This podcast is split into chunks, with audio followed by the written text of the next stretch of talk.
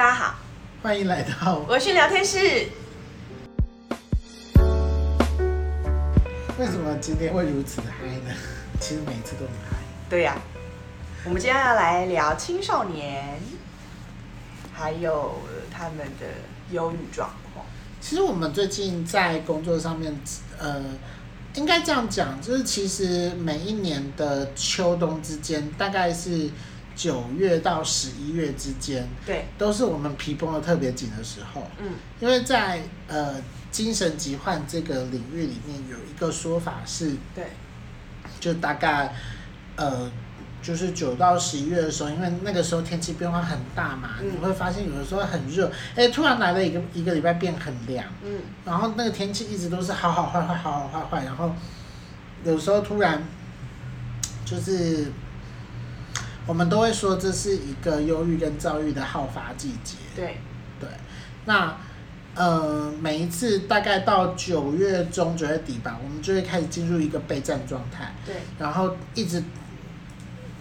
像去年来说的话，我处理学生的状况，大概前前后后到十二月中，我才觉得好像比较稳定一点。真的差不多都是开学之后，然后就会开始到冬天，真的是差不多三个月的时间。对，就是而且其实另外另外一段就还好，就是另外一段是春夏之间，春夏之间我觉得比秋冬之间好一点点这样子。嗯因为春夏是慢慢到热嘛，嗯，对，那其实，呃，秋冬的话是，秋天就是一个比较容易让人忧郁的季节吧。对，对啊，春夏的话，其实之前好像有统计过是比较容易燥。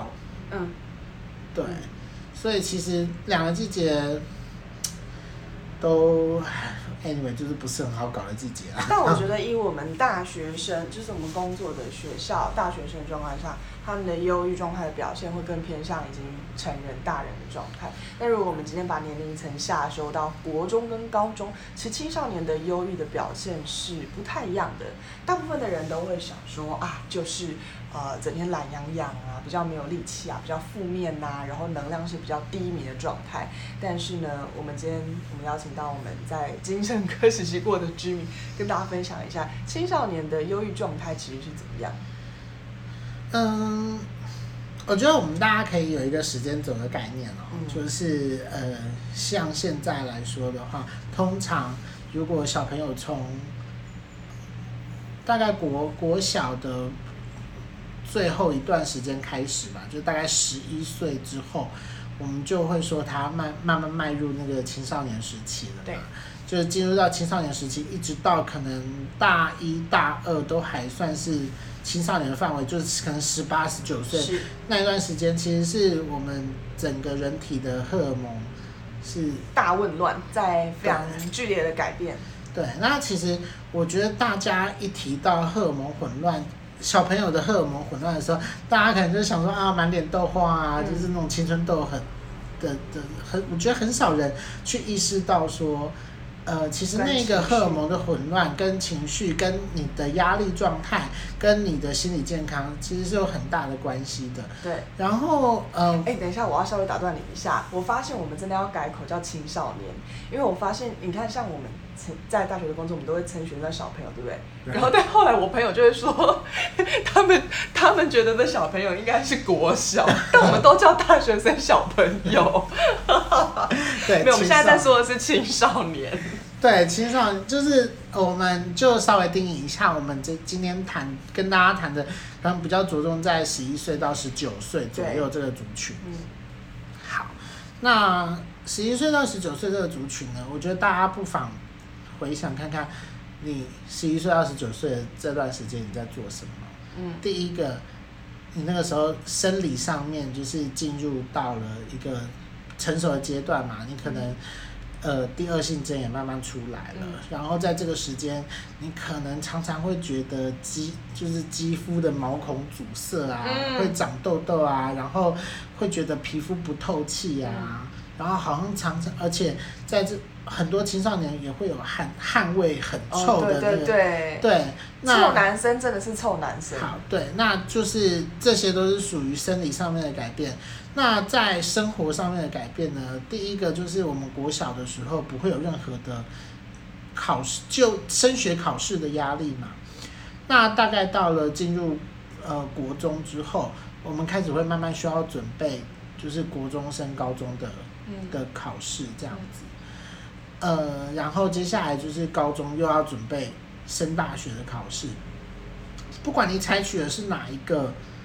就学的方式，嗯、对，它其实就是一个有压力的环境，嗯，它没有办法再像国小一样，就是你，呃，是只要就是每天去学校，然后下课，你也不需要担心说你下一个阶段会跑去哪里。嗯你就自然会有一条路走。你是需要在这段时间稍微体体会到说啊，我要为迷惘的感觉是什么？我要有我要有什么样的探索，然后我要有什么样的努力，我要怎么样去突破，我才可以争取到我未来想要的生活。所以它其实会有一些生涯带来的焦虑。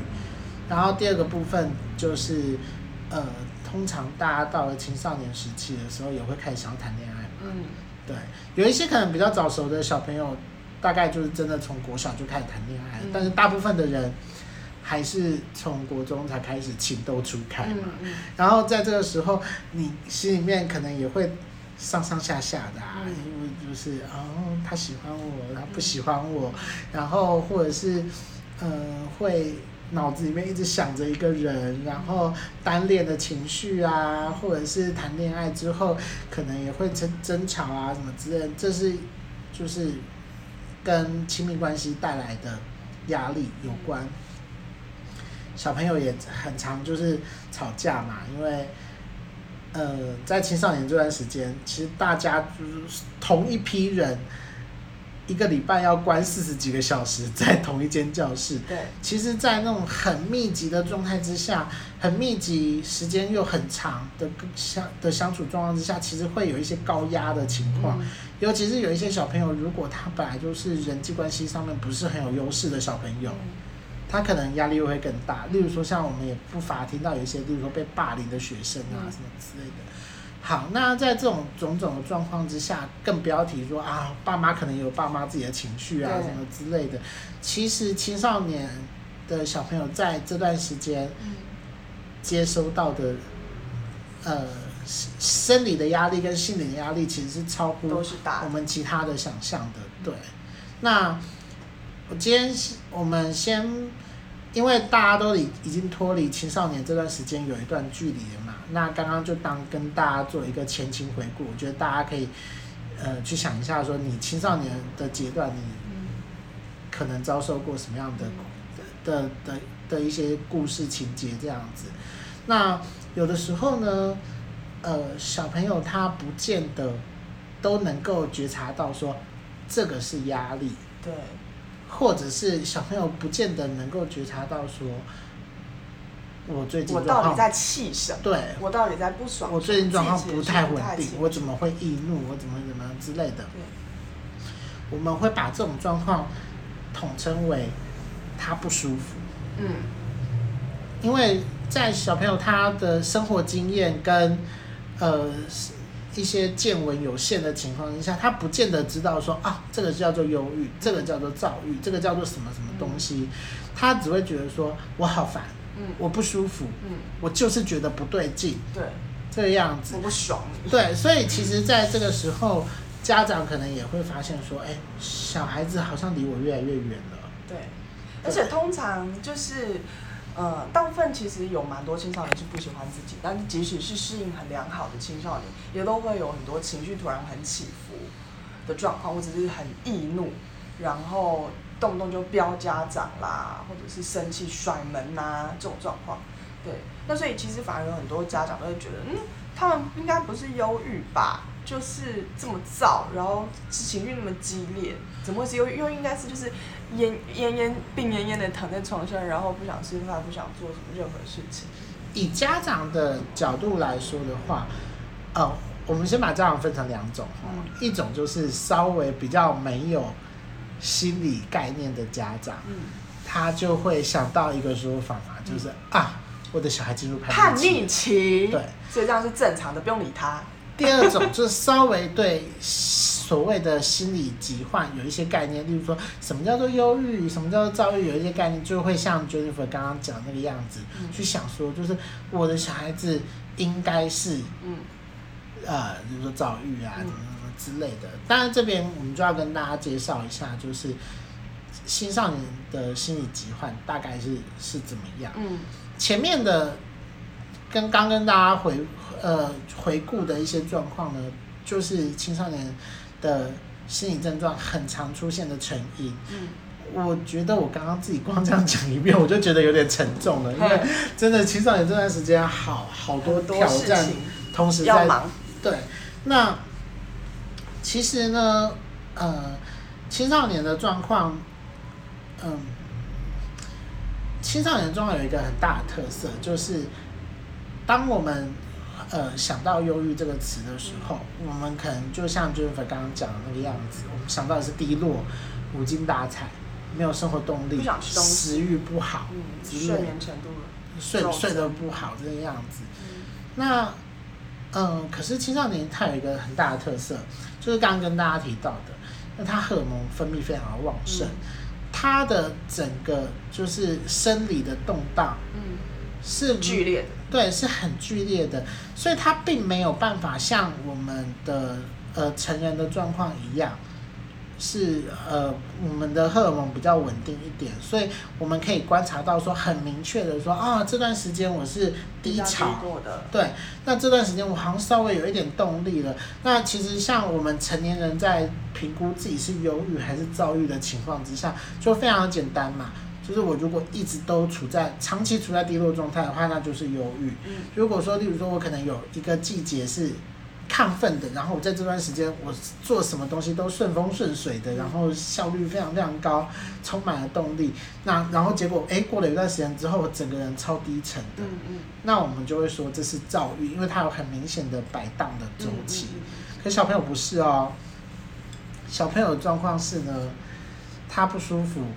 他也是用骂的，对，然后他觉得很难受，嗯，他也也是用生气来表示，对，就是他没有办法，就是敏感，然后易怒，然后对身边人充满敌意，对，所以然后再搭配上他那个荷尔蒙的代谢是非常非常快速的情况下，我们没有办法去好好观察到说他有一段时间都是躁。对。或者是一段时间都是郁，对，就青少年的躁郁跟忧郁的呈现方式其实是非常非常接近的，嗯，它是稍微有一点攻击性，带有敌意，带有反抗性，嗯，然后会跟大家想象的忧郁不一样，嗯嗯嗯，是，对，所以其实呃，如果今天是家长在听这一集的话，嗯，我会觉得可以去做一些。回想的动作，第一个是，你觉得你的小朋友是从什么时候开始情绪变得比较激动一点？嗯。然后，第二个是，呃，在从小到大的过程当中，你有你有没有试着去跟小朋友讲一些表达自己的技巧？嗯。因为如果说像这种，像在青少年这个时期。家长有没有在教小孩做表达这件事情的？还是都只是讲骂学生这啦？就是影响就非常大，因为没打击啦。嗯，还有一个是家长自己的词汇多不多？嗯，例如说像有一些家长，他比较会跟别人吐露自己心声的时候，例如说家长，呃，其实家长是有示范作用的哦。对。当家长如果可以在小孩面前吐苦水的话。嗯其实小朋友也会意识到说，哦，就是我今天遇到这个状况，其实妈妈以前好像也有发生过。嗯，那妈妈是用什么方式去表达这件事情的？爸爸是用什么方式去表达这件事情的？所以今天轮到我，我感觉到我就是不舒服了。对，那妈妈的词汇是什么？爸爸的词汇是什么？呃，如果说爸爸妈妈平常就有在做这种身教的话，其实小孩子会比较能够表达自己的状态。是。然后这个样子，其实家长也会比较好掌握小朋友的状况。对，我们常常讲说，情绪如果可以有流动的空间，就是他在里面，比如说很闷、很爆炸，然后很横冲直撞，可是他有机会可以流出来的时候，那就有点像是气球可以被泄气，啊，他在当下可以有被被，就是可以不再这么的紧绷，是不是会对他的情绪还有自我觉察会比较有帮助的。那我想家长最好奇的跟最担心，应该还是在于用药的部分吧。家长最担心的是说，会不会对药物过敏啦？然后安眠药到底会不会对他的神经、他的生长发育、他的身体有任何的呃无就是无无那个叫什么没有办法回复的影响？嗯，那这部分你怎么看？就是家长对于药物的状况的担心。我会觉得，其实每个人都应该会对药物有一点担心。是，就算是今天是成人好了，现在大家不是都在讨论要不要打 COVID-19 的疫苗吗？就是其实每一次好像只要我们我们的身体要被要被灌入一个我们没有办法完全理解它的运作模式的东西，我们都会有一些紧张。更何况是今天，如果青少年呃家长可能又会想象说。他的生理没有发育完全的情况下，他还这么年轻，会不会有长期的影响？这都很正常的状况。但是呢，其实，嗯，以我自己在呃身心科工作的经验来说的话，我觉得呃，其实青少年的药量跟成人的药量会不太不太一样。嗯。而且其实他那个药量，除了考虑到你的一些外在的条件。所谓外在条件包含，例如说像你的年年纪呀、啊，还包含了例如说身高体重。是。对，其实它那个药量都会稍微再斟酌。然后第二个是，其实对轻对于不同症状，我们使用的药物也不会一样。是。例如说像同样是抗忧郁的药物，其实抗忧郁的药物有多种。多种。抗忧郁的药物到现在还一直不停的在被开发出来。对。所以呢，其实。用药的选择很多的情况之下，呃，医生也比较容易去针对小朋友的状况去选择说，哦，这个小朋友他其实只是睡眠有一些问题，嗯、或者是他可能只是最近情绪比较不稳定，嗯，所以医师会做一个全面性的考量，说，哦，我们应该还不需要开到安眠药，或者是还不需要开到。怎么样？怎么样？怎么样的药物？嗯，而例如说，像如果是睡眠障碍的小朋友的话，嗯、有的时候其实医生就开助眠剂。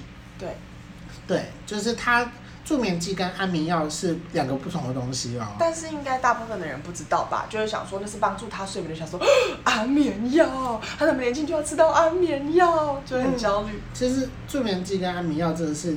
呃，两个不同的东西，助眠剂它的效果又又更小，嗯，而且其实，嗯、呃，我自己有的时候，我自己有的时候也工作也会很焦虑嘛，然后可能之前也是有一些状况不是很稳定的时候，我也会回去我工作的神经科去跟医师讨论，说我这个状况可以怎么样处理。那如果说吃助眠剂的话，会不会帮助我在那段时间的睡眠更好一点？因为其实。呃，我还是要再跟大家分享，就是睡眠真的是所有身心问题非常重要的一个元素。真的，如果你睡得不好的话，你不太可能身心健全。没错，所以我就跟家长讲说，如果你的小朋友现在真的已经是有生病的状况，与其你去担心药物对他的影响。其实我觉得更主要的目标是希望借由药物，至少让他的睡眠跟作息可以稳定下来。他至少在这段期间，他才稳定下来之后，他的身体还有他的心力才有办法再去应付后续更多的其他的治疗，才有办法去应付生活每天每天的压力。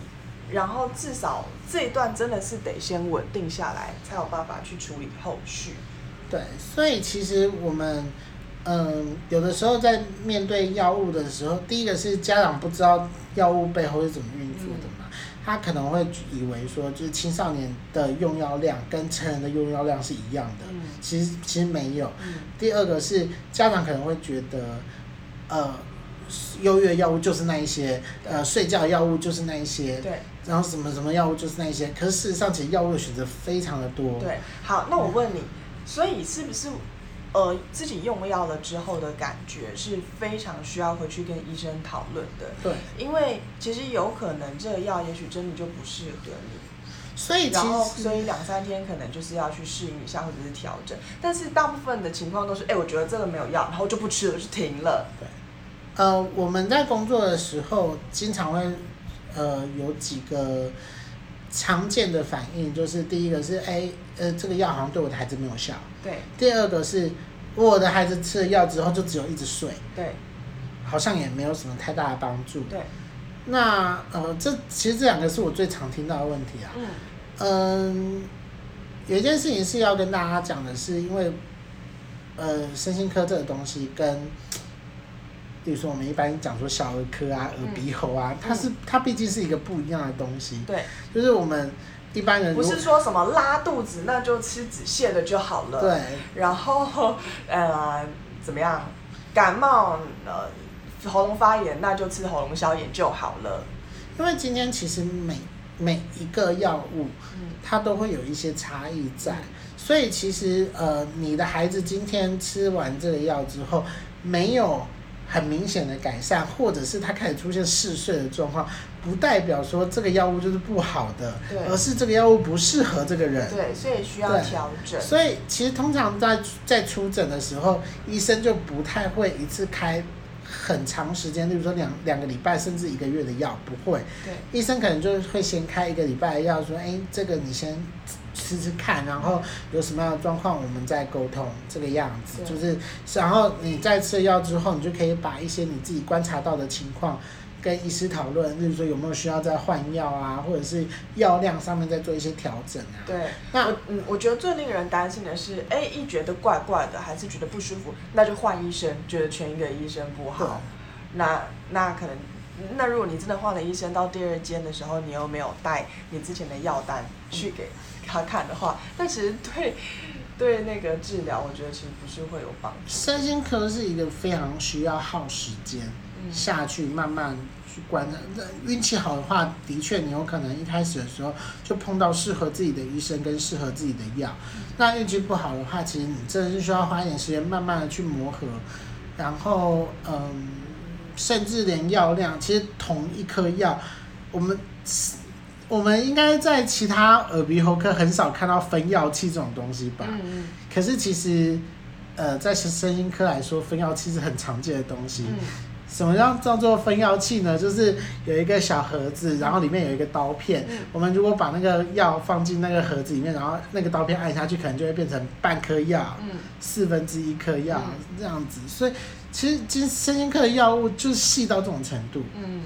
他不是说哦，我今天吃了哪一颗药，嗯，他甚至会细到说，哎，你只要吃四分之三，或只要吃一半，嗯，这样子。那在这种情况下，其实呃，药物种类很多，然后药量的效果也不一的情况下，其实你本来就是需要花一点时间去试去做尝试，对，然后去去调整这个样子。嗯，那第二个是，嗯，呃，刚就有讲到大家最担心的成瘾的问题，没错。其实我觉得大家可以去想一下，哦，有什么东西是不会成瘾的？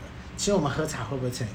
嗯，我们就全人类也都对糖成瘾啊。对，我们其实你如果大家回想一下的话，咖啡也会成瘾，是，茶也会成瘾，是，吃糖也会成瘾，吃巧克力也会成瘾，嗯，所有东西其实都会成瘾。那今天呢，我们其实，在身心科里面。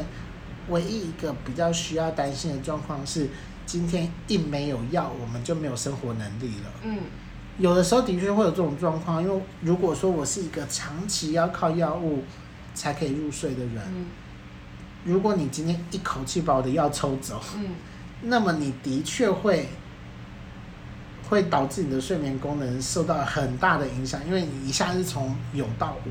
所以就是我们很建议大家，就是。呃，我常跟学生讲，如果今天你觉得状况有好一些些的话，就不要去突然全部都停药。你可以跟医师讨论看看，说，哎、欸，我最近状况比较稳定一点了，嗯，那我可不可以吃少一点，嗯，或者是轻微一点，让去跟医师沟通说，例如说是在呃合理的范围之内，慢慢的去去减量，然后让你的生生理去适应没有这个药物之后，对，他还是能够好好的去过做他这个时间该做的事情。那你可以跟大家分享一下，在那个药物减量，它是不是其实有一些阶段跟历程的？其实。就刚刚跟大家分享过的，就是绝对不可以一下是从无有到无。对。因为它就是等于说，你马上就把这个东西抽走嘛。对。那其实我们可能会花大概两三个月左右的时间，慢慢去，嗯。可能先从减量。对。先减量。后然后甚至你可以跟医师讨论说，哎，我这颗药可不可以不吃？对。但是前提是你不可以自己当医生哦。对。就是你要去跟你的医师讨论说，这个东西我可不可以不吃？对。然后这个东西我可不可以去减量？在医师的同意之下，慢慢慢慢我们去做一个逐步减量的动作。嗯。那，嗯，今天身心科的药物毕竟不是像什么砒霜啊、神经毒之类的东西，嗯。我觉得大家不用担心说会不会有长久性的影响，嗯。就是这件事情发生的几率太低了。嗯对，我觉得大家比较需要担心的是成瘾性的影响。那成瘾性的影响，我们就是可以透过把那个时间拉长，对，然后慢慢的去减量，慢慢的去减药，对，就你可能本来需要吃到六七种，现在只要吃四种，对，你就可以维持正常的生活机能，然后再慢慢减量到三种、两种那样子，慢慢我们可能有的时候。减药跟减量的这个过程可能会拉长到，例如说三个月，或甚至是半年的时间。我觉得这当中还有一件很重要的事情，是在这个减量的过程或者让自己复原的过程当中，自己有没有一些自主意识，也去调整自己的生活作息跟生活形态。嗯嗯，就有点像是例如说，这个过程当中自己也呃逼着自己 多去运动啦，晒晒太阳啦，然后有意识的让自己恢复稳定的作息，而不是还是。嗯，就是跟过去一样，但是就希望依靠药物让自己完全复原。它是一个需要多方面配合的是的东西，这样子。其实最重要的就是呢，呃，我觉得家长要有一个概念，是我们发生事情的当下，不要觉得什么事情都是哦叛逆，哦什么事情都是呃不知道该怎么手足无措这样子。嗯、我觉得因为，或者是吃药就是不好的。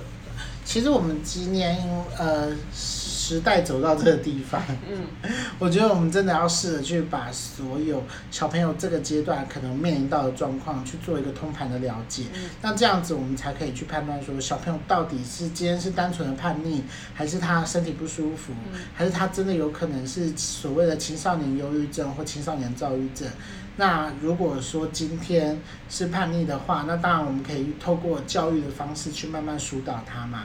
那如果说今天是可能跟一些身心疾患，像忧郁、躁郁有关的话，那我们就可能还是建议说要尽快去寻求身心科的协助这样子。那关于刚刚对药物的担心，也跟大家解释的差不多了。那我们今天这一集就到这边结束吧。希望可以帮助到大家或者有需要的人。拜拜。